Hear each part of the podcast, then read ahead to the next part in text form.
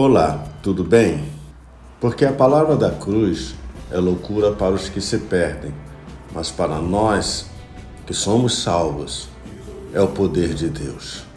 A cruz é a manifestação gloriosa do poder, da graça e da misericórdia de Deus.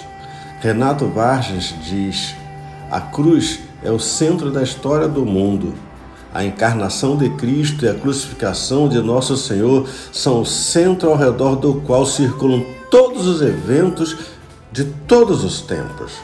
John Blanchard disse: A cruz de Cristo sempre será ofensiva para o homem natural. O homem natural não entende o porquê Cristo morreu na cruz. Charles Spurgeon afirmou: a cruz é o último argumento de Deus. Na cruz, Deus mostra o quanto Ele nos ama.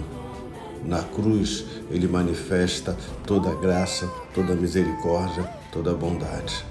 Uma Páscoa muito abençoada para você e para a sua família. Pastor Luiz Carlos, da IPB Cabo Frio e Jardim Esperança.